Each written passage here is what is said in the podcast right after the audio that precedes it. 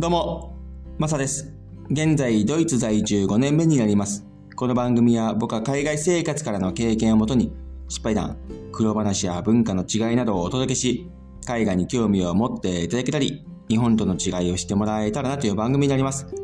第81回目の放送、今回は、日本の良さシリーズで、電池の持ちについて話していこうと思います。昨晩ちょっと飲みすぎちゃって、今二日酔いなんですけども、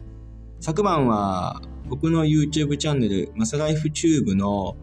トークセッションに出ていただいた、ドイツ・デュッセルドルフ市内にある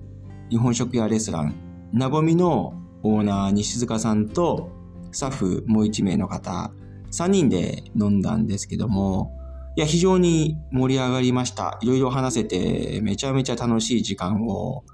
過ごせたんですけども、これは僕が急遽西塚さんに今晩飲みませんか？っていう風に 言ってですね、そしたら快く引き受けてくれたので、よかったんですけども、動画の中でも、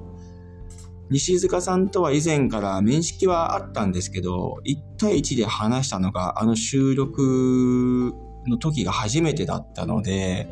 非常に僕自身も緊張してましたし、うん、何かその後飲みながらゆっくり話しましょうみたいなことも収録後言ってたんで、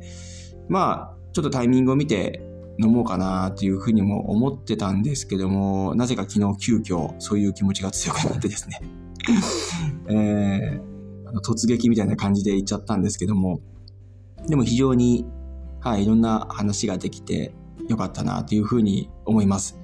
やっぱり飲みの席でいろいろ話すのってすごく距離感が縮まるし、相手のことがより分かってくるので、うん、僕の中では非常に良かったなと思いますし、今後編を編集してるんですけど、その編集してる時も相手のことがより分かってた方が編集しやすさもあるのかなというふうにも思ったりもします。はい。なので、もしご興味のある方は前編動画を上げてるので覗いてみてください。はい。さて、今回の本題、電池の持ちについてなんですけど、ドイツも日本と同じようにものづくり非常に長けていて、品質も高いものいっぱいあるんですけど、今回電池の持ちの良さに気づいたのが、僕こっちに来てずっとパナソニックさんの単4の乾電池、それを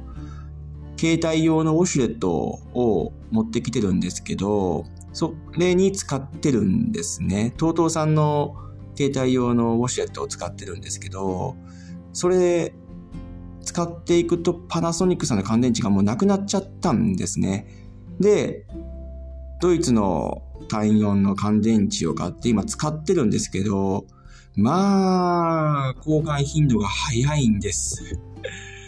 あれ、こんなに交換してたっけ？パナソニックさんの乾電池みたいな。まあさ、ね、なんかこう、やっぱり毎日使ってるので、その交換頻度というのはある程度こう掴んでくる部分があるじゃないですか。それで感覚的ですけども、あれ、こんなに前変えてたっけっていう風になってるんですね。いやー、やっぱり電池の持ちの良さこの辺の品質っていうのもかなり違う部分があるのかなというふうに思います。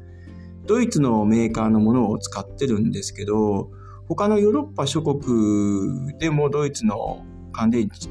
っていうのは売ってるとは思うんですけど、ただ他のフランスとかスペインとかイタリアの独自の乾電池のメーカーもあったりするとは思うんですけど、うーん、ドイツはすごくその辺品質はいい方だと思うんですが、他の国々と比べて。ただ、それを日本と比べたときに、今こういう感じになってるので、やっぱり日本の品質ってすごいなっていうふうに改めて思いますね。うん、僕たちは日本にいたとき、すごくより良い環境で過ごせたんだなというふうに思いますし、乾電池だけではなく、他のものに対してもですね、うん、高品質のものを普通に、まあ、なんとも思わず当たり前ということで使ってた自分もいるんですけども、うん、やっぱり日本を出て離れて、そういう日本の良し悪しっていうのをね、感じていく中で、こういった日本の良さっていうのは、改めて、うん、自分の中でいい勉強にもなってますし、こういったシェアもさせていただいてますし、知ってもらえたらなというふうにも思います。はい。今回は日本の良さシリーズで電池の持ちについて話させてもらいました。どうもありがとうございました。